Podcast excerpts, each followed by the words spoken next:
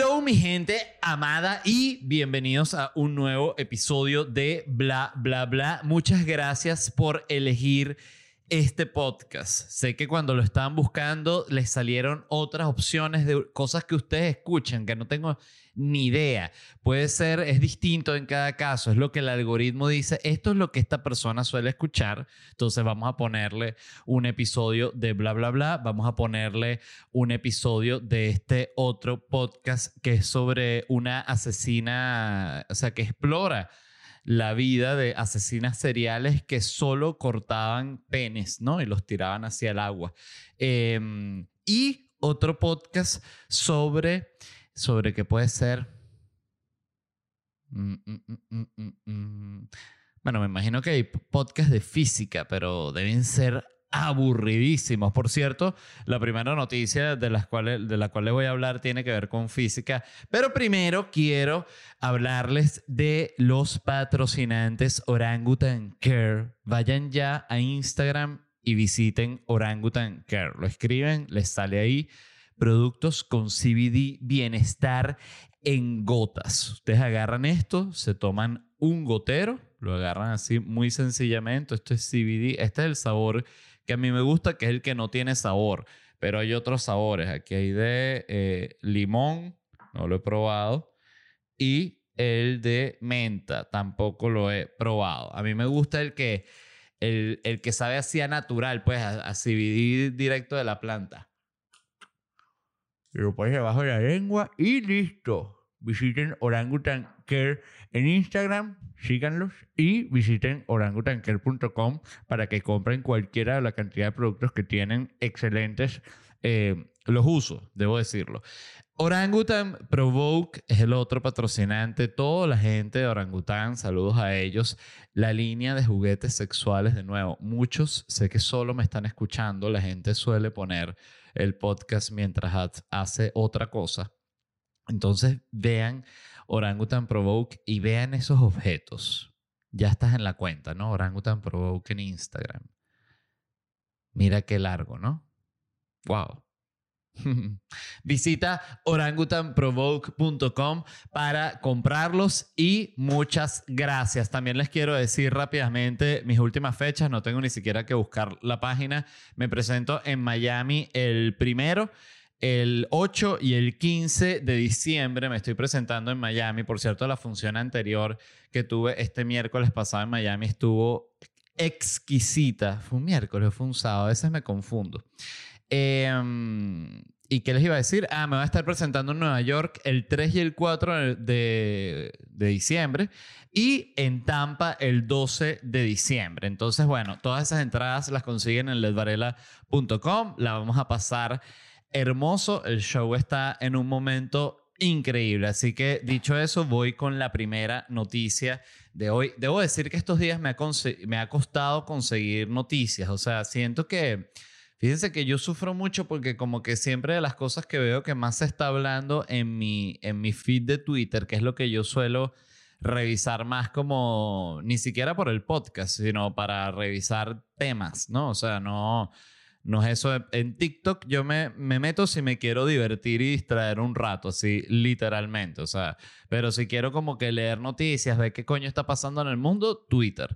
Y, y los temas que siempre veo en Twitter no son temas que a mí me gustaría hablar de, en mi podcast. O sea, mucha política, mucha política gringa, que a mí de verdad este, tengo mi opinión, pero no me gusta hablar mucho del tema básicamente porque siento que...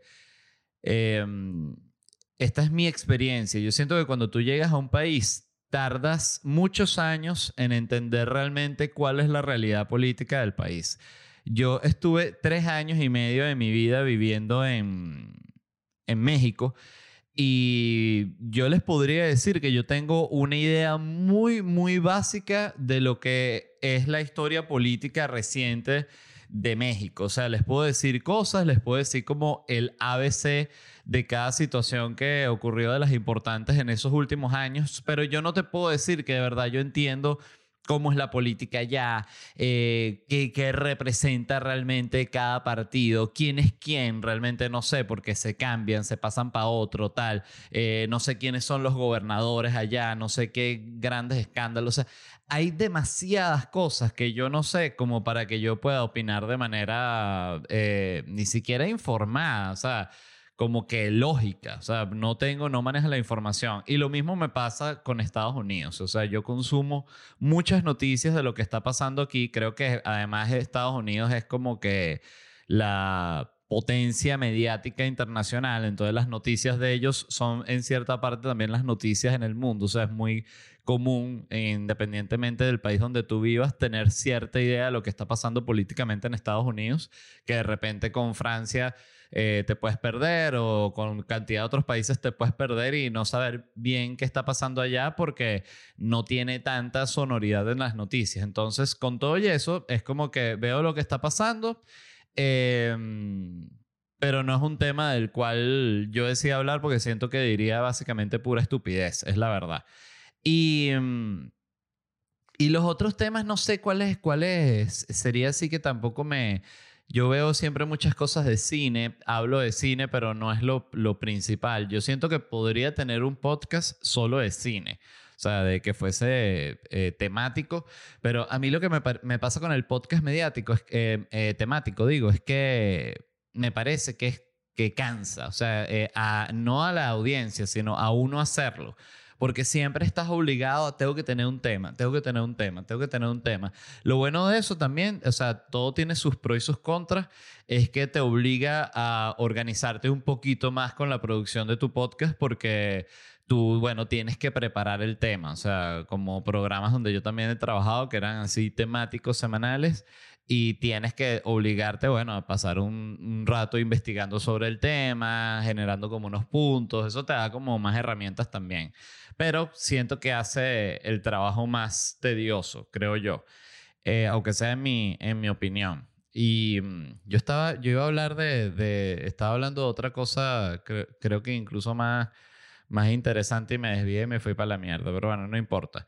El punto es que mm, la primera noticia, ah, bueno, que estaba hablando de que, de que me, me, cuesta encontrar noticias realmente de las cuales quiero hablar porque digo como que, o sea, esto me puede interesar a mí, pero incluso si yo escuchara un programa hablando de eso, creo que me aburriría. O sea, son temas que siento que están buenos para leerlos, como para procesarlos, pero en fin, estoy hablando cualquier cantidad de estupidez. La primera noticia es vendieron un manuscrito de Einstein con cálculos de la relatividad en 13 millones de dólares. El documento tiene 54 páginas, ¿no? Este no es el manuscrito en el cual está lo de la relatividad. Este es el manuscrito previo de unos varios años anteriores, que incluso este manuscrito, este carajo Einstein lo votó y fue el ingeniero este que se llama un ingeniero suizo-italiano llamado Michel Beso, lo recogió y que, señor Einstein, ¿puedo recoger su manuscrito de la basura? Sí, recoge esa vaina, basura, le dijo así Einstein. El bicho fue, ay, manuscrito, y se fue corriendo así como la rata que era Michel Beso. Eh, Ojo, no sé absolutamente nada de Michelle Beso, no quiero por si casualidad, ¿sabes? Este, ofendes a un fanático de Michelle Beso o incluso, bueno, sus descendientes, que no sé si serán personas de, qué tipo, pero bueno, no, eh, no sabían que, que, su, que su tatarabuelo era una rata. En fin, este, ¿qué les iba a decir? Este, este manuscrito tenía como unos cálculos iniciales, ¿no? De Einstein para yendo a lo de la relatividad, pero no les salió. O sea, cuando como que comprobaron las fórmulas así, las ecuaciones, dio una vaina así que nada que ver. Y esta gente como que no vota esa mierda. Votaron el manuscrito, este tipo lo guardó, ¿no? Esto me imagino que lo vendió típico estas cosas de hace años que la gente no, se, no sabía, porque claro, si tú vendes algo que si 10 años después de que pasó, es que, bueno, te doy 10 mil dólares, pero si tú te esperas mucho tiempo, o sea, si te esperas, de hecho, al punto de morir, ¿no? De que tú dices, ok, esperé mi vida y quiero que tú le dices a tu, tu hijo, te dice, papá, voy a poder vender el manuscrito y dice, no, quiero que esa vaina se venda en 13 millones de dólares y ahorita está como en 2. Tú tienes que morirte también si cobras ese dinero, hijo. Coño, papá, la estamos pasando muy mal, o sea, con el manuscrito podríamos pagar la hipoteca de la casa, ya nos van a desocupar. Hijo, discúlpame, pero eso es para el nieto. Y el nieto, papá. En fin, em, lo vendieron en 13 millones de dólares. La casa de subastas pensó, pensó que se iba a vender en 3. No le tuvieron fe. Y fíjense, salió victorioso el manuscrito 13 millones de dólares. Y mm, entonces, bueno, el punto lo que tiene es unas, unas ecuaciones que no salieron. Y luego como que Einstein no quiso saber nada de eso y después como que volvió el tema y dijo, ya va, vamos otra vez con esto. Y Chacha le dio, le metieron más cabeza a las ecuaciones contrataron, eh, saben que eh, yo, yo, recuerdo ver en un documental de Einstein que me llamó la atención porque yo siempre, como soy muy ignorante en el tema, yo me imaginaba que los científicos eran así como que trabajaban solos, así como unos locos todo el día, así como echando números en una libreta. Y era como que es tal cual como un, como un director de cine, como que los, las primeras teorías que se lanzó Einstein, con las cuales él ganó premios y tal, sí se las lanzó solo así él, que sí en su estudio, echándole bola así y tal, y pensando que no, entonces si el tipo, claro, cae, ¡pum!, durísimo está. Entonces él, él calculaba y sacó unos números, se ganó unos premios. Entonces cuando subió como al siguiente nivel de científico, a él le dieron ya un equipo, porque recuerdo leer, eso, no sé si lo vi en el documental, lo leí en la, en la biografía de él, pero le dieron, le contrataron ya un equipo, le dieron presupuesto como que, mira, eh, Einstein como que su fuerte no eran las matemáticas y le dijeron, te vamos a contratar un matemático. Imagínate ser un científico así, un físico tipo Einstein y que te contraten un matemático para que tú lo pongas a echar número, pero serio, o sea, que lo dejas mamado de tanto echar número. Y tú le dices, coño, Einstein, no me eche, ya es demasiado número, tú no eres matemático, pues. Tú no eres matemático. Entonces sí, yo soy matemático, pero coño, trabajo un turno de 17 horas. Ah, bueno. Entonces, eh, me encantó ese dato, porque yo era muy ignorante y dije, claro, esta gente también le contrata igual que los artistas, que se hacen muy famosos, que pasan a tener un taller con 15 personas pintando y ellos los que están y que, bueno, se me ocurrió una así como que mm, con unos colores, tú sabes cómo yo le echo, tú sabes cómo pinto yo. Y el, el tipo y que, bueno, que se tiene que fachar una pintura entera y después la firma este otro carajo. Eh, eso no es así siempre, pero yo siento que es así en muchos casos. Sobre todo porque la gente se cansa. Es como tú ves el tipo de, de los Simpsons, ¿no? Que él pegó a los Simpsons, eh, Matt Groening. Y él, no es que vendió, pero él se dedicó a, hacer otras cosas y a vivir su vida por ahí. O sea, él no se quedó escribiendo Los Simpsons todos los días y pendiente y cómo van las animaciones, ¿no? Él se olvidó de ese peo y vivió su vida. Entonces, claro, los Simpsons son los Simpsons y, también bajaron mucho de calidad, siento yo en algún momento, ¿no? Yo los dejé de ver hace años, los Simpsons, y, y no sé si será una cosa generacional, pero yo siempre que hablo con gente que obvio suelen estar más o menos en mi rango de edad o ser mayores, eh, todos tienen la misma historia con los Simpsons, que la dejaron de ver. O sea, no, yo la vi hasta la temporada tal y ya después no. Que uno ni siquiera siento que lo contaba por temporada, porque era como que eh, yo que la primera vez que vi los Simpsons fue en televisión nacional y luego sí la empecé a ver en cable, recuerdo, en, creo que la pasaban en Fox, ¿no? Y entonces ya siento que en, en Fox este, te, lo, te, lo, te lo promocionaban más como con ese enfoque la temporada, la nueva temporada de Los Simpsons, temporada 17, eh, ¿sabes? Era como esa parte de la promoción, era justamente hablar de las muchas temporadas que llevaba. Y en cambio en televisión nacional en Venezuela yo recuerdo que era como que te pasaban, o sea, la pasaban así, te podías sacar, salir un episodio así como de la tercera temporada, pero de repente ya te pasaban para uno de de la quinta, ¿sabes? Era como que dependiendo de cómo fuese la situación. Entonces a veces sí la pasaban como seguida, pero otras veces no. O sea, yo recuerdo que era, era muy así. O de repente que si una comiquita así estaba en su mejor punto y no la pasaban más. Y uno que, ¿y qué pasó? No, bueno. Eso se te va a olvidar ahí, recuerdo tu infancia, no te vas a acordar ni el nombre. No, me tengo que acordar el nombre. No te vas a acordar. No las vas a poder buscar más nunca. No, no me hagan esto, no me hagas esto, te le ven. Bueno, cosas que pasaban. Bueno, vendieron este, este, este, este manuscrito que, bueno, tenían también, ¿sabes? Como que Me imagino, no, me- no sé si tendrá como confesiones de él, tipo, como unos problemas de científico, tipo, estoy molesto, ¿sabes? Hoy no me salieron las fórmulas. Hoy se me rompieron unos, unos, unos tubos de ensayo, unos grandotes.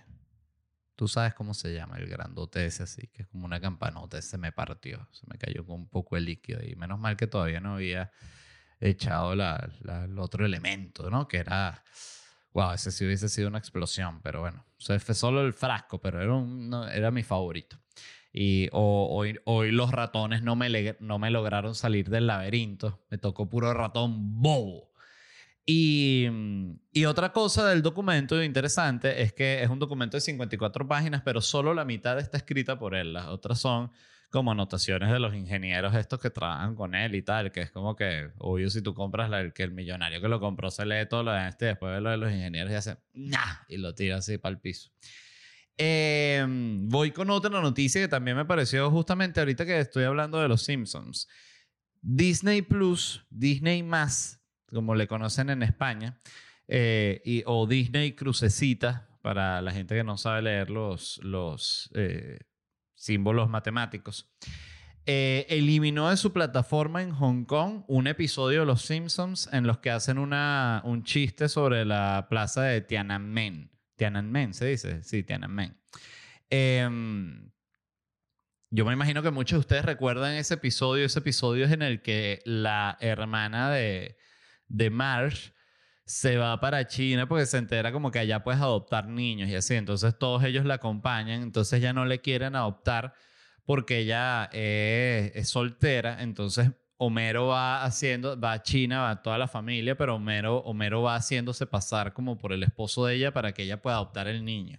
Entonces hay una cantidad de chistes ahí que sale que si, unos chistes además que si eh, están caminando así junto a la plaza de Tiananmen y, y hay como una plaza en la que, una placa en la que dice que eh, eh, Tiananmen Square, ¿no? La, la plaza de Tiananmen. En este lugar, en, mil en el año de 1989, no pasó nada, dice la placa, ¿no? Entonces, este, ya quitaron ese episodio. O sea, como que la, la cosa fue que subieron. Además, yo me quedo. Eh, qué, qué impresionante, como siempre, hay gente revisando toda mierda. O sea, porque viene esta gente de Disney, eh, Disney Plus a subir la, la temporada de Los Simpsons, todas las temporadas de Los Simpsons que están ahí en Disney Plus. Y ellos no. Oye, por cierto, que están todas las temporadas de Los Simpsons. Estaría bueno verse unos episodios de los viejos como para vivir una nostalgia. eh, que a mí no me va muy bien con eso la nostalgia, pero, pero, o sea, porque yo he intentado ver que sí, las temporadas viejas que a mí me gustaban de Dragon Ball y ya como que, mm, obvio no me genera el mismo interés, cosa que me parece medio triste. Porque sé que hay gente que sí puede ver así, que sí, ahorita siendo más viejo que yo, se ve un episodio de Dragon Ball y se lo goza. Yo ya no. O sea, fue como que en ese sentido, como que mi, mi niño interno está muerto, es un cadáver así flotando en una laguna abombado. Voy a tomar un poco de café con su permiso. Hey, it's Kaylee Cuoco for Priceline. Ready to go to your happy place for a happy price? Well, why didn't you say so? Just download the Priceline app right now and save up to 60% on hotels. So, whether it's Cousin Kevin's Kazoo concert in Kansas City, go Kevin, or Becky's Bachelorette Bash in Bermuda, you never have to miss a trip ever again. So, download the Priceline app today. Your savings are waiting. Go to your happy place for a happy price. Go to your happy price, Priceline. ¡Ah! ¡Qué rico! Café. Mm.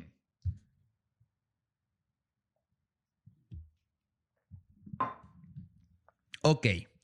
Eh, entonces el punto es que no subieron, para quien eh, no entienda por qué Disney Plus hizo esto de no subir ese episodio en el que están estos chistes sobre China, es bueno para no molestar a los chinos. Ustedes saben que algo que me parece como muy, muy interesante y que creo que eso los gobiernos autoritarios no se lo imaginaron jamás en la puta vida, eh, que era que ellos iban a, a terminar de triunfar o a terminar de ser considerados dentro del panorama internacional no por establecer como miedo a través de la guerra y de las bombas nucleares y todo ese tema, sino no lo, lo lograron a través de que Disney tenga miedo de que no le dejen pasar la última de Pixar allá. O sea, son unas cosas tan incoherentes como realmente funciona el planeta. Y que sería como genial viajar al, pasado para contárselo a Mao y que para ver qué opina. Se queda loco, que mierda. Y nosotros y que armando un ejército y tal. No, nada de eso. Nada de eso.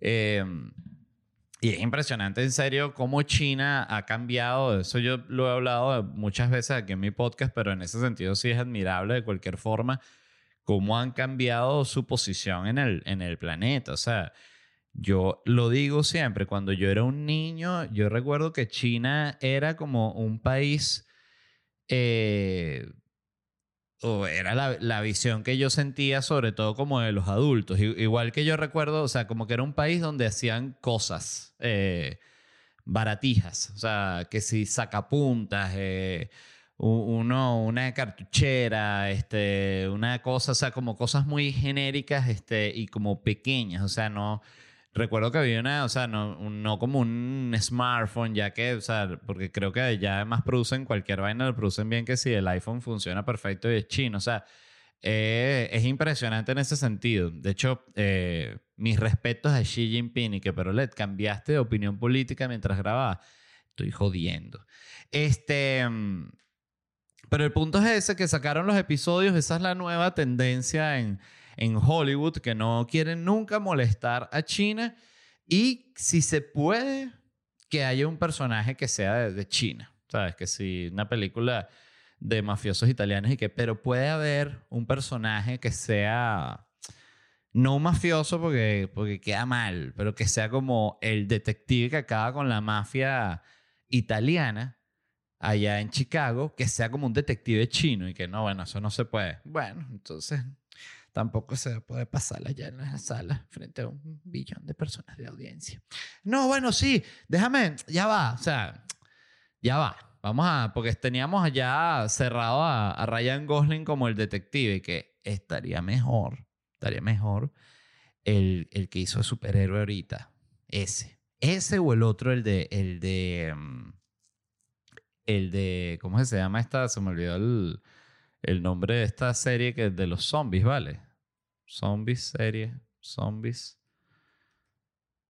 Bueno, ustedes están gritando el nombre de la serie en esta zombies serie famosa. Oye, no puede ser que no sale aquí en las primeras. ¿Cuál es la serie más popular de zombies? Que lo peor es que la vi que jode. The Walking Dead y Fear the Walking Dead sacaron.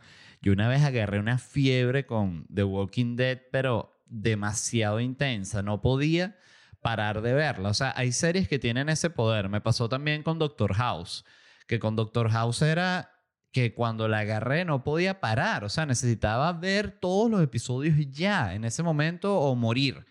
Y, y lo mismo me pasó con esta, o sea, con, con The Walking Dead. O sea, estaba vuelto loco, pero ya llega un momento, este, cuando ya llegan como una ciudad y ya que sí, aparecen como unos personajes ahí súper locos, yo siento como que ya, cuando tú sientes como que una serie la está perdiendo, ¿no? O sea, como que no supieron cómo continuarla, lo cual, ojo, eh, no lo digo como crítica, a mí me parece que muchas veces las series cuando las piensan, la idea inicial, eh, esto lo diría yo en base a lo que he visto eh, como proyectan, ellos piensan, apuestan en hacer una temporada, apuestan también en que haya un final abierto, medio abierto, como para generar una segunda temporada. Todo esto es pensando en, en dinero y en cobrar. O sea, no es lo mismo si tú haces, eh, de nuevo, 24 episodios, así es 48. O sea, es muchísimo más dinero. Son dos años que estás tranquilo. Eh, más en el mundo del entretenimiento, que es un mundo tan jodido pero nadie se imagina que su serie va a llegar a 14 temporadas. O sea, entonces claro que eh, llega un momento que no sabes, no sabes ni qué coño escribir. Pues dice, bueno, ya, o sea, llevamos 87 episodios de que es básicamente la misma escena, porque siempre es la misma escena. The Walking Dead lo que tiene genial es que siempre es la misma escena. Siempre están dos personajes que están enamorados, o un papá y una hija, eh, que están teniendo algún tipo de conversación sobre la vida o, sobre su conflicto, eh, que si en un cuarto y que mira, hija, o sea, si mamá estuviese aquí, te podría ayudar mucho más con esta crisis que estás viviendo, o sea, con este momento de mujer, yo soy tu papá, eh, y también he sufrido mucho la pérdida de tu mamá. Y, hija, o sea, yo simplemente para decirte que yo estoy para ti. Papá, yo sé que sale un zombie. Y pa, pa, pa, ah, zombie, sale un viejo, ah, ya se lo comieron a la mitad del viejo, un personaje que tú amabas y tú y que no, Jeffrey, pero ¿por qué le pasó eso? No, mataron a Jeffrey, papá, papá, corre, corre, ah, montaron una camioneta, ah, zombies caen de arriba, un peo como de 12 minutos y termina esa vaina y dice, ajá, hija, como te estaba diciendo. Yo también extraño a tu mamá. Así es de Walking Dead todas las temporadas y llegó un momento que, bueno, que de repente empezaron a entrar que si un personaje ya que era como un ninja y unas vainas así que, bueno, no, no había necesidad.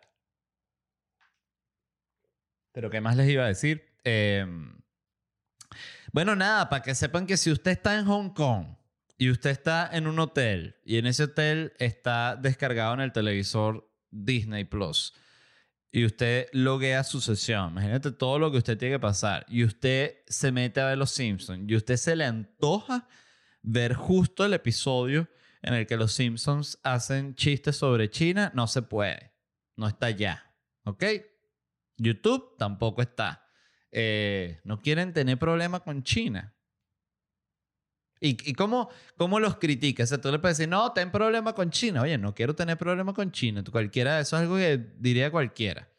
Em, pero es interesante cómo ha funcionado. A mí me parece de verdad, porque eso pasó también con Once Upon a Time in Hollywood, que a Tarantino le pidieron que como que habían enviado la película. Eso no sé si lo cuenta en, en la entrevista que hizo con Joe Rogan o la otra que hizo con Mark Maron, que por cierto la, la, de, la de Joe Rogan a mí me, no me gustó tanto, me pareció, que, me pareció que ellos no, tenían, no tuvieron muy buena química, a pesar de que eh, Tarantino estaba feliz de estar ahí y de que Joe Rogan es fanático de Tarantino, pero la que hizo con Mark Maron, que siempre lo voy a decir, Mark Maron es un comediante que a mí no me gusta, su stand-up no me, no me da risa, pero es muy bueno en el podcast cuando tiene invitados. O sea, de verdad, eh, también a veces se pone tóxico, porque cuando estaba también entrevistando a Joe Rogan era como que le lanzaba unas pullas y que, bueno, yo, yo no he tenido la, la, la suerte económica que has tenido tú. Yo no soy millonario así como tú, a pesar que yo también le, le eché bola, pero bueno, yo no puedo ser millonario así como tú que eres el más millonario. Y yo, Rogan, y que mierda, vine, a, vine a chilear, ¿no? Ese tipo también ese tipo de cosas me parece súper incoherente cuando el entrevistado se pone agresivo con el, el, el, entrevistador se pone agresivo con el entrevistado. O sea, a no ser que seas que si o vi una situación que si un periodista, el periodista más arrecho, iba a ir a entrevistar a un dictador, entonces le dice dos preguntas así jodidas, ahí sí, pero si tú estás como que yendo una entrevista como entre colegas, no entiendo por qué tiene que haber un ataque de, de, ningún tipo, me parece súper incoherente. Pero él tiene, es muy bueno con las entrevistas, eh, Mark Maron, les recomiendo, él se llama What the Fuck Podcast, creo que se llama, si no me equivoco. Este tipo, Mark Maron, también tiene una entrevista buenísima con Sasha Baron Cohen. Este, que, que, también, por ejemplo, el mismo Sasha Baron Cohen es un tipo que yo lo sigo en Twitter y tú ves que el, el tipo es súper ñángara. O sea, que ñángara, de nuevo, para quien no conozca la, la expresión, es cuando eres el, el izquierdista clásico, así como de, de, librito, el izquierdista cliché, ni siquiera como izquierdista o derechista moderno que se balancea ahí con el centro y, entiende que vivimos en un mundo de, redes sociales y de opinión pública demasiado trancado y que tienes que tener un poquito de cada cosa. Por eso tú ves que ahorita que si cualquier republicano que dice que sí, bueno, yo no tengo problema con el matrimonio gay, una cosa así. Este, no, hay muchos que sí. Pero lo que quiero decir es que ves que hay como un poquito siempre como más del otro lado tratando de cruzar y siempre están los, los más extremistas, ¿no? Y está el que es el, el clásico, el del librito, el, el, el que dice que, que eso, que, que en Cuba la cosa está jodida, pero hay buena educación, ¿sabes? Que es como que, pero tú has visto allá, no, no, o sea, o sea, como que puro cuento de camino, ¿no? Que han escuchado así en su en su tendencia izquierdosa. Y mm, que es un tema que a mí me llama mucho la atención, el cómo es súper, súper, súper común que el artista se identifica eh, como automáticamente con la izquierda, porque la izquierda se considera como, vamos a decir, como la tendencia ideológica más sensible, que es súper loca porque primero no es sensible, o sea, es violenta. La derecha y la izquierda son violentas las dos, ¿no? O sea, los dos han matado que jode. Pero es interesante como unos logran mercadearse mejor que otros. O sea, porque como matan, matan igual, pero unos son como, se logran mercadear como que, pero nosotros somos los buenitos. O sea, importante. ¿Y que Pero ¿cómo son los buenitos si han matado a toda esa gente?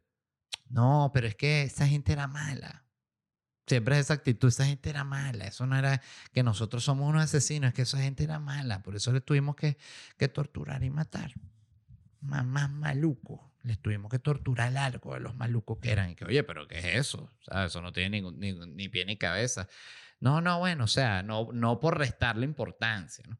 Este, pero simplemente es así, pues, o sea, y es una cosa que eh, a mí me generó un poquito de cortocircuito porque yo, eh, por ser de, de Venezuela, tengo un rechazo a la izquierda y tengo un rechazo incluso a la izquierda internacional porque incluso cuando sé, qué sé yo, de políticos que no han sido particularmente tóxicos para su país, igual sé que no han sido, no han mostrado como que un distanciamiento obvio así con lo que está pasando allá. Entonces eso me, me desagrada, o sea, como que mantengan silencio. Este, me parece que ahí es donde digo, ven que es todo la misma mierda, o sea, como no hay ningún tipo de, de sensibilidad realmente, de poder aceptar mierda. Sí, la estás pasando mal, lo sé.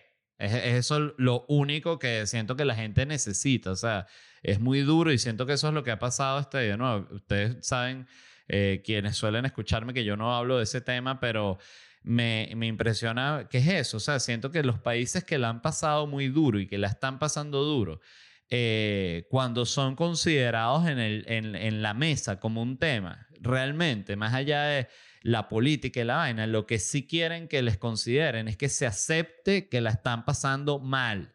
es eso, es así de, de sencillo. O sea, es muy, muy desagradable, ¿no? Y muy cruel cuando un país la está pasando muy mal y la actitud de afuera es como que no, pero ese país está, o sea, no está así tan mal. Es como que, coño, el coño de tu madre.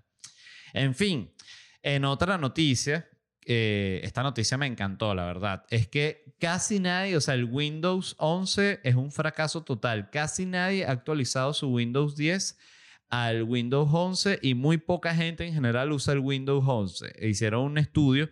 Eh, si usted está escuchando esto y usted es persona de Windows, em, le interesará. A mí me interesó porque yo fui persona de Windows eh, toda mi vida. O sea, yo, yo no había tenido una Mac hasta que me compré esta Mac que ustedes ven aquí que yo tengo en mi escritorio. Yo nunca había trabajado, recuerdo una oficina, me dieron una Mac durante un año, una Mac así que ya para la época era como una laptop súper vieja, blanca, no recuerdo cuál era el modelo, pero sería una computadora como del año 2005 o algo así. Y yo amé esa computadora, o sea, me encantaba. Y era la computadora que me dieron el trabajo así como una laptop vieja. Pero como yo siempre tenía cosas viejas y era así porque, bueno, este soy de, de, de origen pelabola, se diría. Este, mm, siempre tenía como cosas así, no, no tenía nunca lo, lo, lo, más moderno ni nada por el estilo. Eh, me encantó igual la computadora, me parecía como súper cómoda usar, súper práctica. Me gustó todo el tema Mac, la verdad, eh, a pesar de que nunca lo había usado. Y sin embargo, le tengo como ese cariño nostálgico al Windows porque, bueno, las computadoras que yo más usé en mi vida eh, cuando yo era un niño así que jugaba en la computadora, eran computadoras Windows, o sea, que usaban Windows. Entonces le tengo como un cariño súper especial. Pero escuchen esto, qué interesante.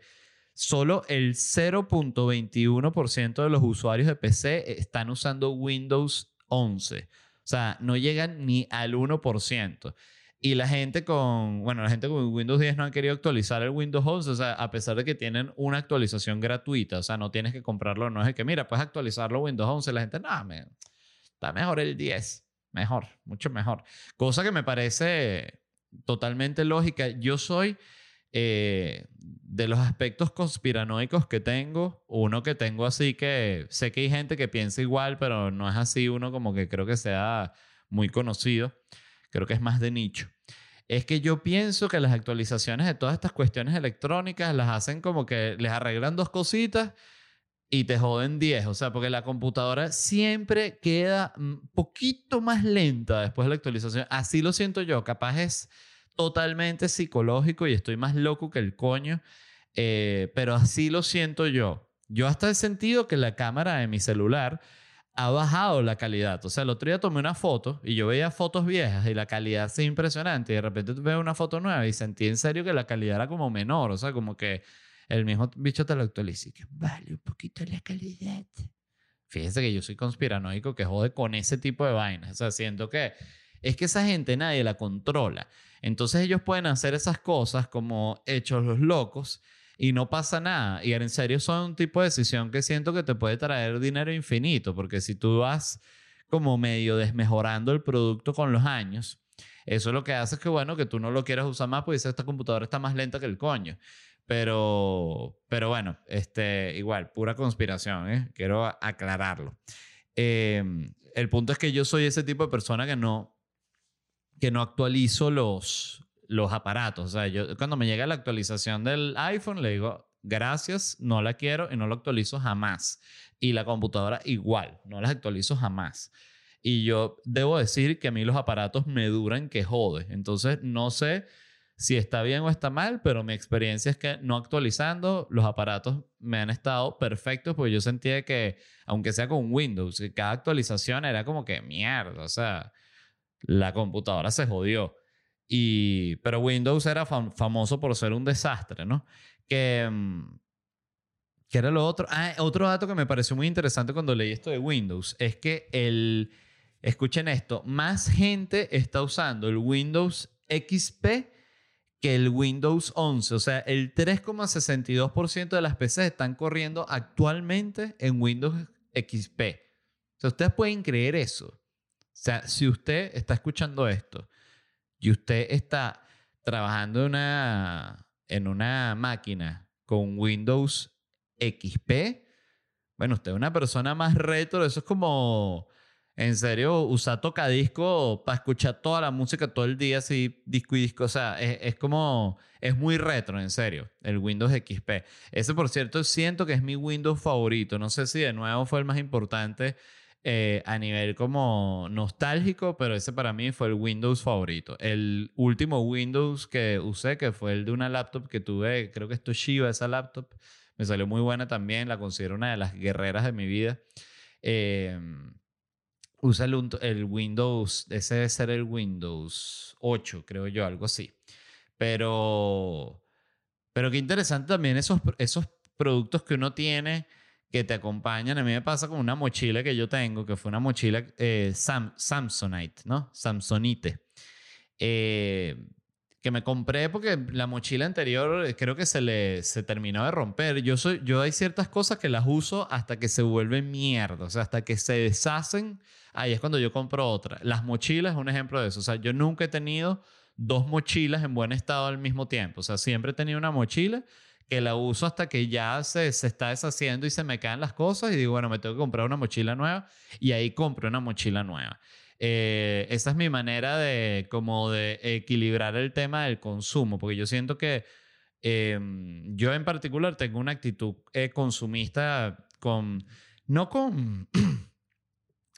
Yo siento que uno se pone consumista en base también a la cantidad de dinero que tienes. O sea, si tú tienes un poquito más de dinero para gastar, tú te compras unas cositas que usualmente no te comprarías porque simplemente no tienes el dinero para comprártelas. O sea, este, siento que la diferencia que, eh, como más clara ahorita, y es una diferencia tonta, pero yo cuando armé mi, mi, última, mi computadora que me armé para, para streamear en ese momento que me había metido una idea de que, bueno, quizás intento el streameo de nuevo, faltándole el respeto a la gente que trabaja streamer, que está ocho horas diarias en esa vaina, y tú dices, bueno, si lo hago unas tres horas a la semana, quizás la parto y que no, o sea, por favor. Este, que por cierto, alguien me explique, yo he visto en Twitch una versión del chiringuito, que no es el chiringuito que pasan en, en televisión, es como una especie de chiringuito online, pero también es como un baby chiringuito porque los, los sentí que los invitados y los hosts ahí eran como más jóvenes que en el chiringuito, en fin. Capaz estoy loco, eh, díganme si estoy loco o si estoy diciendo algo que tiene lógica, que es como un baby chiringuito, el, chiringuito que hay en Twitch. Este, mm, entonces, qué loca nada, la gente que usa XP en este momento es muy, muy retro, es como andar en un carro antiguo. Y me imagino que hay gente que usa la computadora que sí para revisar correos y ya, y porque de verdad. Este, pero eso, hablando, volviendo al tema de, de, los productos, a mí me encanta cuando uno le agarra como cariño a esa mochila de las cuales yo les estoy hablando, es una mochila que yo ya le tengo cariño y ya la mochila está pidiendo el retiro. O sea, las mallitas estas que tiene, tiene como unas mallitas a los lados estas como para que tú metas un termo o algo así, ya están que parecen como un interior viejo así con la liga así toda, toda sueltica así. Pero como la malla es profunda, todavía es un compartimiento muy bueno.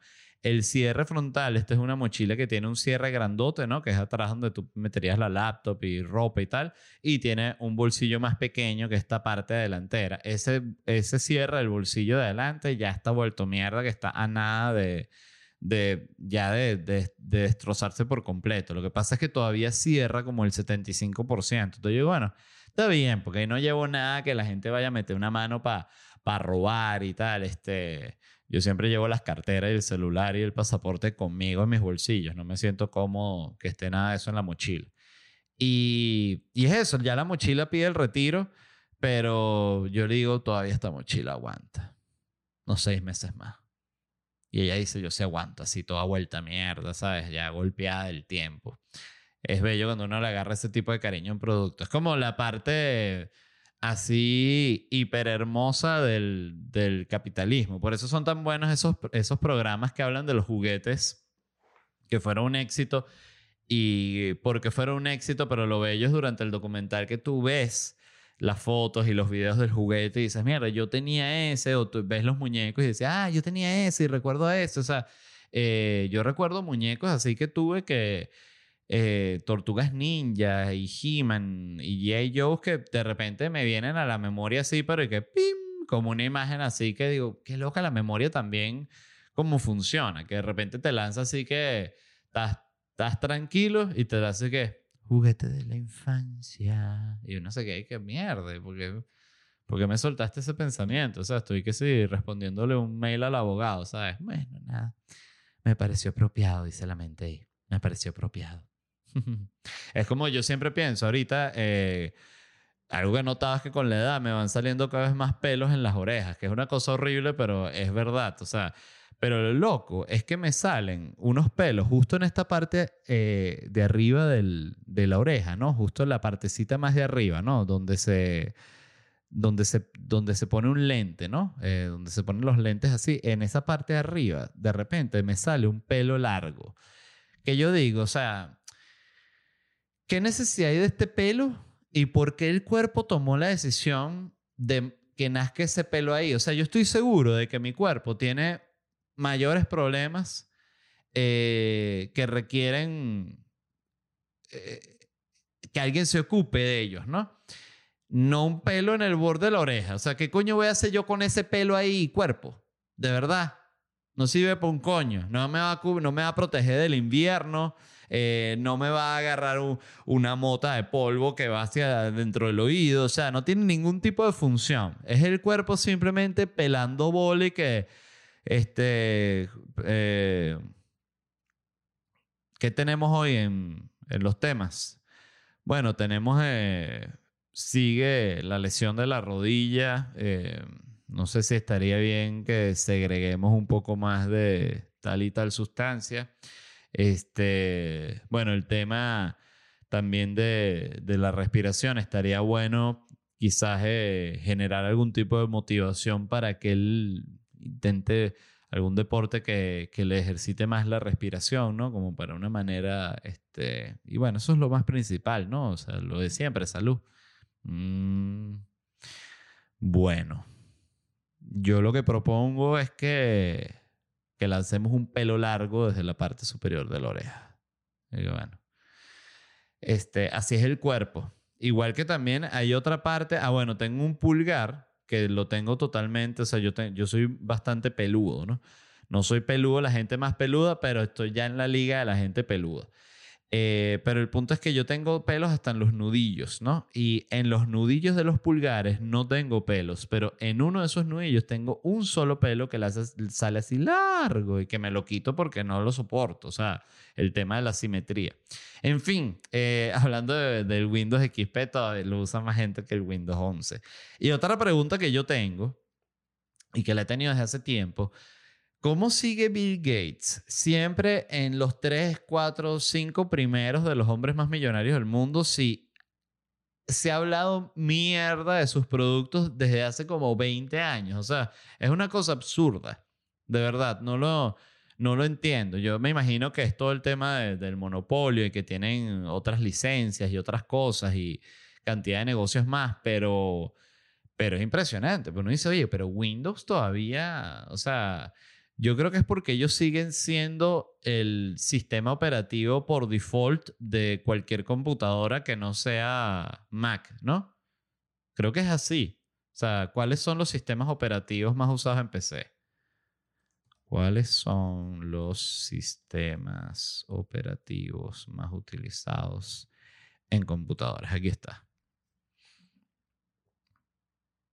Microsoft Windows, Mac y Linux. Yo nunca he usado Linux. Me imagino que hay gente ahorita diciendo que, ¿qué? Linux es la mejor. Siempre está la gente que le gusta como la tercera opción. O sea, que eh, quiere Coca-Cola o Pepsi. Oye, no tienes Dr. Pepper. O sea, que es como que coño, pero ¿por qué te gusta esa vaina? Yo tuve una época en la que me encantaba la Dr. Pepper y fue un día como que desperté, como si hubiese despertado un hechizo como el, el, el rey este del Señor de los Anillos, el rey de los caballos, ¿sabes? Que lo despierta Gandalf. El tipo está como envenenado por este brujo. Me encanta esa escena que está el bicho y que, rey, quizá no deba recibirlos. Él ya está ocupado, hablen conmigo. ¿Sabes? Que uno dice, quítate aquí, coño, tu madre, que tienes ese rey todo jodido. Este, ese es un, un personaje que es un venezolano que lo llaman para la, la... Estaba buscando trabajo y termina en la comunidad del anillo. No joda, vale, este coño de madre tira el rey jodido, vale. Dicho así. Este. Entonces, nada, para que sepan que Windows es un fracaso, que no lo está usando nadie. Si, usted está usando Windows 11, sepa usted que usted está más loco que la gente que usa Windows XP. Para que vean, es un nivel de locura alto, alto, alto. Queda café aquí, un poquito. Voy a tomar, con su permiso. En otras noticias, el gobierno de Canadá propuso la creación de un tratado internacional de pandemia y una reunión de emergencia al respecto. Eh, y todos los planetas se quedaron, todos los, países se quedaron como que, pero no es eso lo que somos en la ONU. Y Canadá dijo, no, no, o sea, en serio, o sea, que una reunión en serio, no la ONU. o sea, que impresionante como existe la ONU y cuando tienen que resolver un peo, los bichos como que, oye, nos podemos reunir para resolver esto. O sea, que ahí es cuando queda más claro que la ONU no sirve para una media mierda.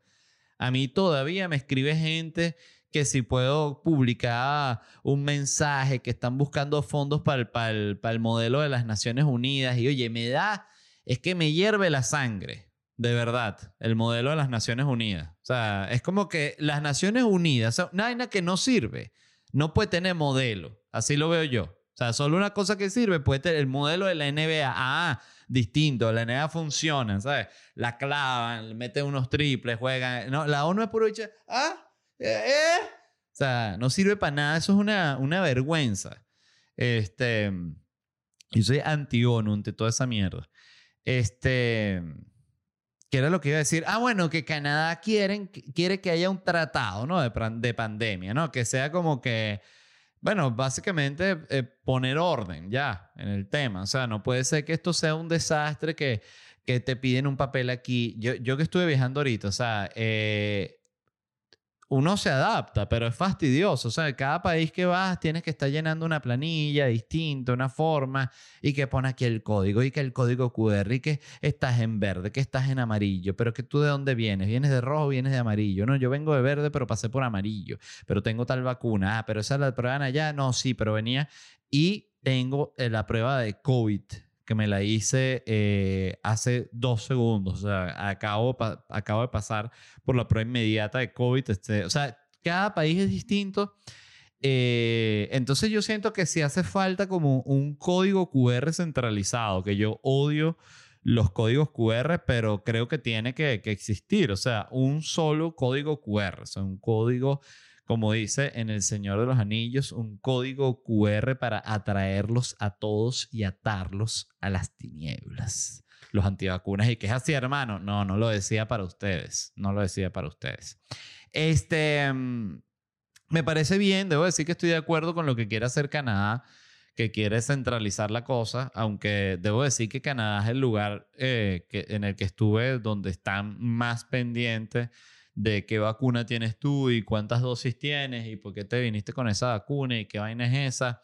Eh, no dejan entrar a gente con ciertas vacunas. Entonces, no sé si quizás la reunión es, es peor, es para decir, mira, es para que no dejen entrar a ustedes tampoco a esta gente. O sea, que coño, Canadá, pero deja que la gente se mueva. La gente tiene que emigrar, debe estudiar. Entonces, este. Bueno, nada, vamos a ver. Yo, yo no sé si se podrán poner de acuerdo, este, porque la verdad está bien, bien jodido.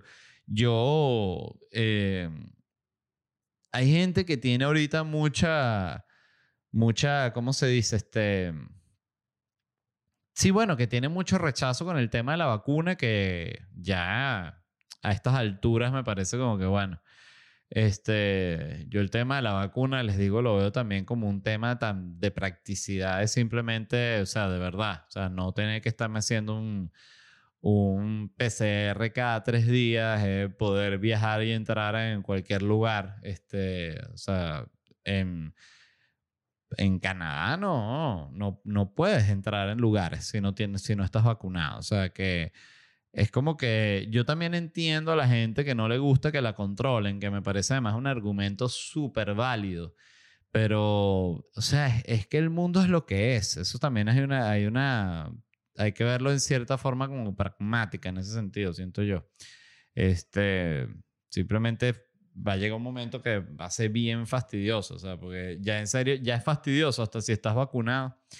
Este, pero volviendo al código QR, lo detesto, de nuevo, repito. Si hay alguien escuchando este programa que trabaja en restaurantes o que tiene un restaurante, oye, por favor tengan la opción del menú. Yo quiero un menú impreso, no quiero estar viendo el menú también en mi celular, todo es en el celular. O sea, el, momen- el menú es un momento contigo mismo. ¿Entiendes? En el celular no, porque estás viendo el menú y te llega una notificación de Uber Eats de, una promoción y dice, coño, ya estoy viendo un menú, estoy sentado, no quiero saber nada de Uber Eats. Y Uber Eats te dice, bueno, es que sentí que está, eh, detecté que estás sentado en un restaurante, ¿qué haces ahí? O sea, como son los, los aparatos ahorita. Y entonces eso, coño, tengan menú impreso. A mí me encanta en un restaurante ahorita cuando me dan un menú impreso. Siento que viajé en el tiempo, porque ya eh, incluso un restaurante así que te atiende que si un viejo portugués y que este QR, ¿sabes? Uno dice, coño, también tu QR, ¿vale? El viejo portugués, yo pensé que iba a tener un menú eso envuelto en cuero. Agotado, que ha sido el mismo menú de, no de hace 40 años. Es el tipo de menú, no fucking código QR. Dígame eh, los lugares donde tienes que pedir desde el celular. O sea, eso sí me parece ya una ofensa. Una ofensa, una ofensa. Hoy, Vieron que hoy estoy ofendido. A mí me ofende la ONU, me ofende los códigos QR. Y llevan dos. Ok, sigo con otra noticia y es que, ay, estoy muerto de sed, disculpen.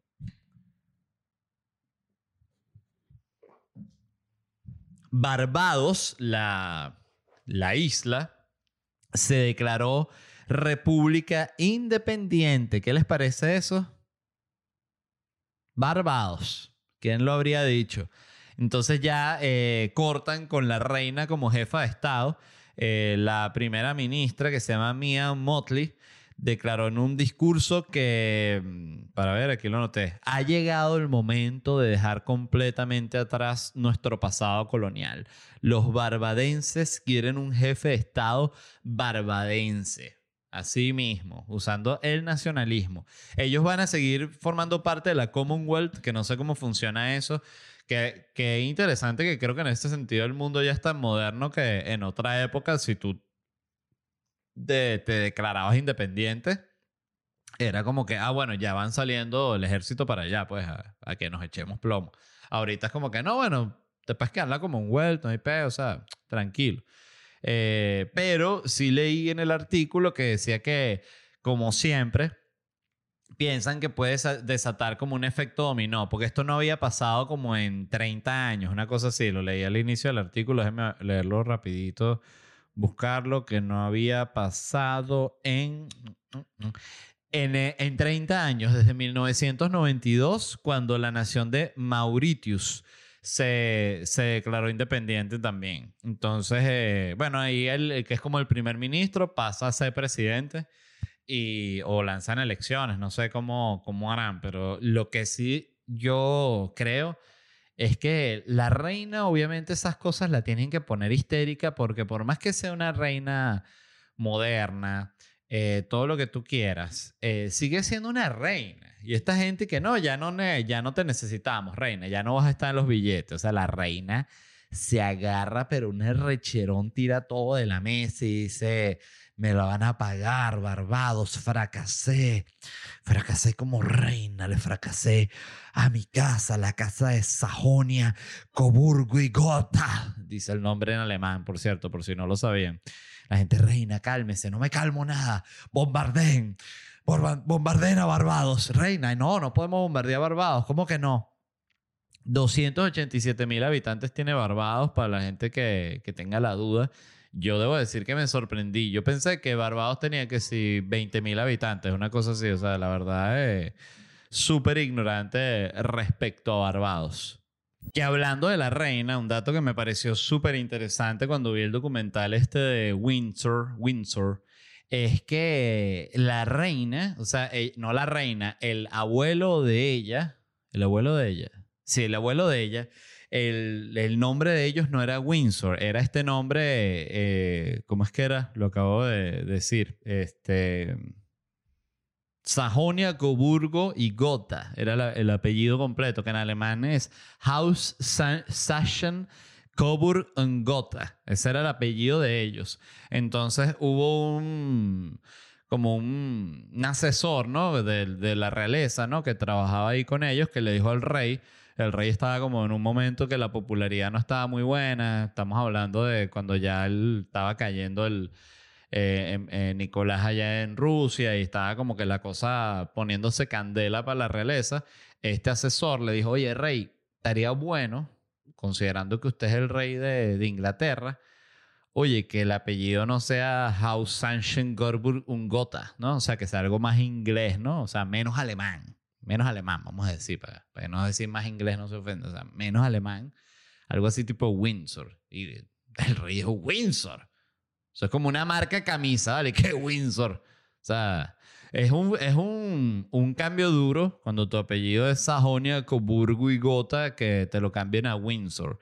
Este, pero el tipo decidió cambiarlo y lo cuentan como que fue una gran decisión a nivel publicitario, porque decía que les daban mucho en la prensa, como que, porque además que sí, los aviones que, que bombardearon en la, en la Primera Guerra Mundial, una cosa así, eran de esta marca Gota, algo así que leí en el, como que eran unos primos de ellos que hacían los aviones que bombardeaban en Inglaterra, entonces como que les cayó mala prensa por ahí, como, como, como esas cosas, ¿no? Pero es interesante de verdad cómo ha sobrevivido la realeza inglesa, además siendo todavía relevante incluso al día de hoy, que, que yo siento que sigue siendo porque ya es como la, la, que es más obvia, no hay ninguna que le compita. O sea, de nuevo, no hay una Pepsi. Ellos no tienen una realeza que esté al mismo nivel mediático en el que ellos están. Entonces, por eso, cuando van a hablar de la realeza, hablan de estos que son los famosos. Bueno, no están, no están hablando de los, de los daneses, ¿sabes? O de cualquier otra realeza, y que si la realeza noruega, que la gente dice la realeza noruega. Pero ahí, ¿qué?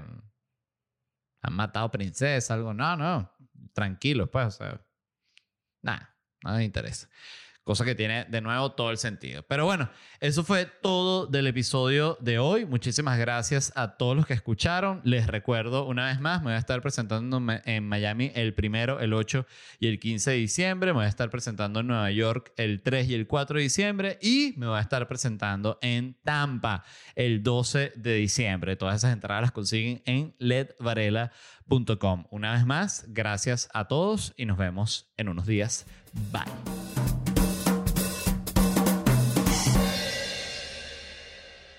¿Estás listo para convertir tus mejores ideas en un negocio en línea exitoso? Te presentamos Shopify.